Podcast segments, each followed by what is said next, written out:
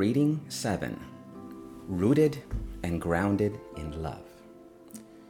When the Lord Jesus was on earth, several times he used the phrase rooted and grounded as an illustration.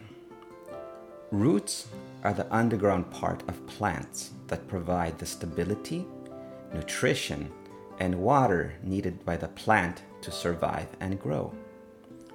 That ye, being rooted and grounded in love, may be able to comprehend with all saints what is the breadth and length and depth and height. Ephesians chapter 3, verses 17 and 18. In this Bible verse, being rooted is presented as the condition for comprehending the truth in its three dimensions. The implication is that otherwise one's comprehension will be limited, incomplete, or partial. Faith and prayer are necessary in order that we may behold the deep things of God.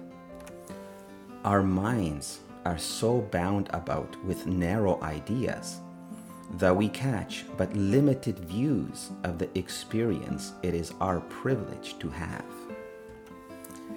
The Deception. According to the famous psychologist Sigmund Freud, 1856 to 1939, religion is merely a figment of the human mind and imagination. Is religion really just a theory or imagination? Where is the end of imagination and the beginning of the real experience? The Apostle Paul writes, but if there be no resurrection of the dead, then is Christ not risen.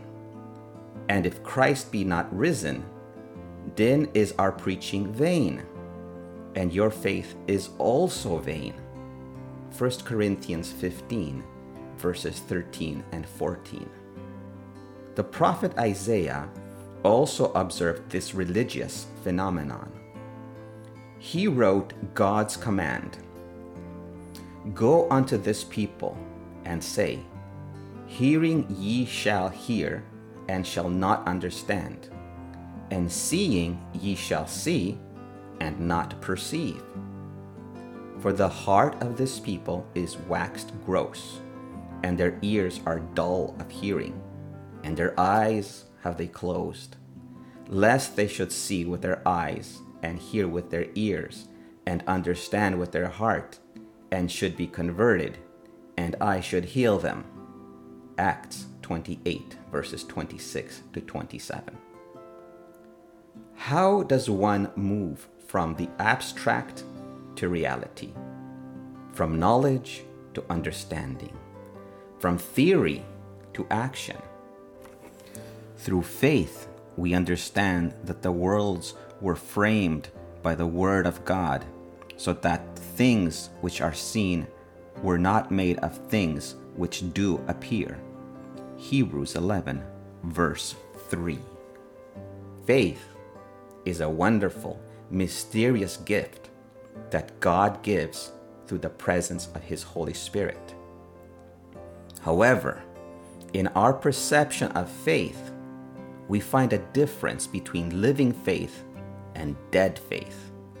The illusion of the mind may be so convincing that many imagine that they have faith when, in reality, they are far from its real nature. Jesus told his disciples, Not every one that saith unto me, Lord, Lord, shall enter into the kingdom of heaven. So the last shall be first, and the first last. For many be called, but few chosen. Matthew 7 21, 2016. God's definition of faith and religious experience is different from that of man. The Apostle James warned the followers of Christ that if any man among you seem to be religious, and bridleth not his tongue, but deceiveth his own heart, this man's religion is vain. James 1:26. Oh, how sad the end will be for people living in an illusion of faith. We read about the Jewish nation. For unto us was the gospel preached, as well as unto them. But the word preached did not profit them, not being mixed with faith in them that heard it. Hebrews 4, verse 2. Rooted by practicing God's will. Thinking about roots, Christ's parable about the seeds falling into different types of soil is rich with meaning. And some fell on stony ground where it had not much earth, and immediately it sprang up because it had no depth of earth. But when the sun was up, it was scorched, and because it had no root, it withered away. Mark 4, verses 5 and 6. Jesus explained the meaning of this to his disciples. But he that receiveth the seed into stony places, the same is he that heareth the word, and with joy receiveth it. Yet hath he not root in himself, but dureth for a while. For when tribulation or persecution ariseth because of the word, by and by he is offended. Matthew 13, verses 20 and 21. The Spirit may be working gradually in the life of the believer.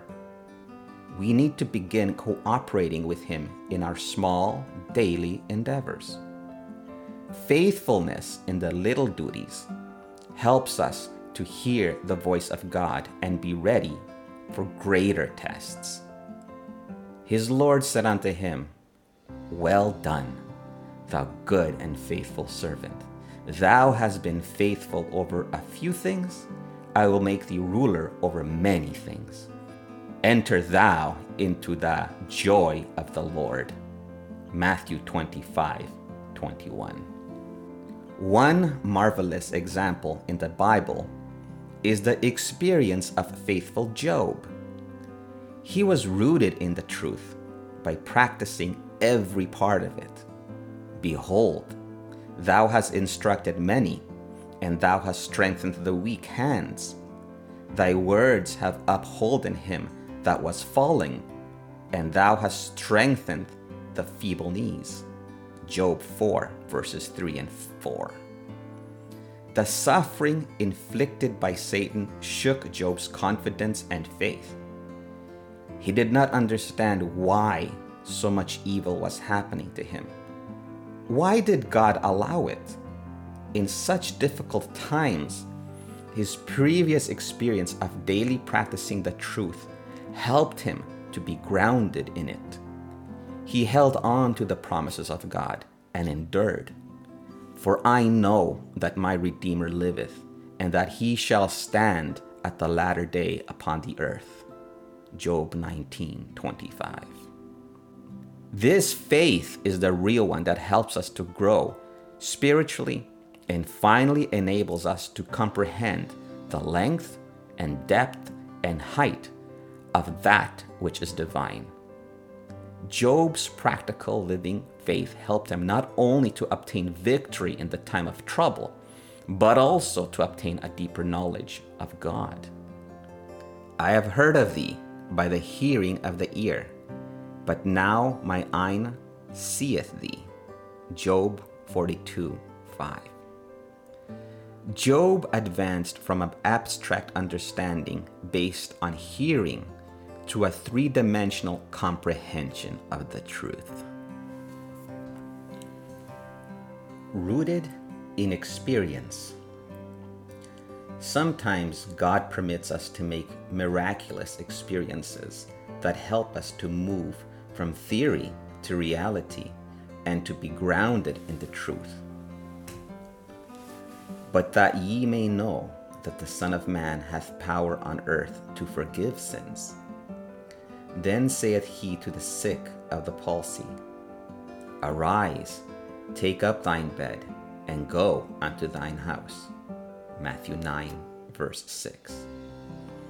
the God of the Bible really exists. He speaks, hears, answers, and is omnipresent. We do not see him, but we may see his presence in the movement of the elements. Like the wind, we do not see it, but we see the trees moving under its influence. An impressive story from Mexico serves as a fitting illustration to these thoughts. A family that was interested in the truth had been studying the Bible for some time with Elder Martin Lagunas, but they hesitated to make the decision to be baptized. One Sunday afternoon, they packed up their pickup truck to go to the city from their hometown. They saw dark clouds and were worried about a possible rainstorm. But Having no other option, they prepared for their journey. Their prayers were intense because the truck bed in the back was full of luggage and people. The husband was driving in the cab, but the rest of the family, his wife and children, were sitting in the open truck bed in the back. In Mexico, this is allowed by the traffic regulations. Sometime later, as they were traveling on the freeway, it began to rain and turned into a storm. Heavy rain was pouring down, and the driver had the windshield wipers set at the highest speed possible. However, not a single drop of water fell in the truck bed in the back.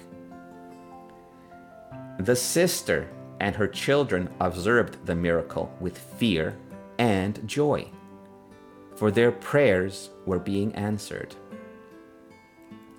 They explained that it was like an invisible barrier surrounding the truck bed.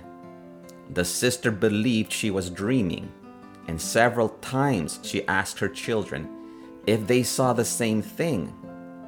Then she reached her hand outside the truck bed and her hand got wet, and she felt the rain and wind. It was not a dream, reality. The rain continued for the entire trip, for several hours. On the freeway, a bus with passengers passed next to the pickup. The passengers noticed the phenomenon and began to shout and call to each other to come and see. Arriving in the evening, the family called all the church members to come and witness the miracle because the car was wet all over except for the truck bed where everything was dry. Shortly thereafter, the family was baptized, and they are faithful members to this day. Have you had an experience with God? If so, remember it. If not, then pray for an experience. Rooted in love. The Apostle Paul advised the believers to be rooted and grounded in love. According to him, charity never faileth, but whether there be prophecies, they shall fail.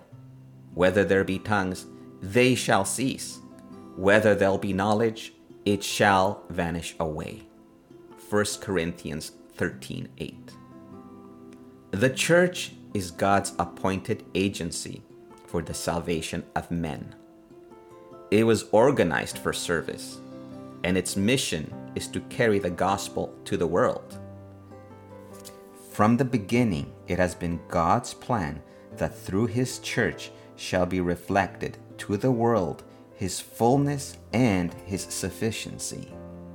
The members of the church, those whom he has called out of darkness into his marvelous light, are to show forth his glory. The church is the repository of the riches of the grace of Christ. And through the church will eventually be made manifest even to the principles and powers in heavenly places, the final and full display of the love of God. Ephesians 3, verse 10. The spirit of service, obedience, and love is the spirit of Christ.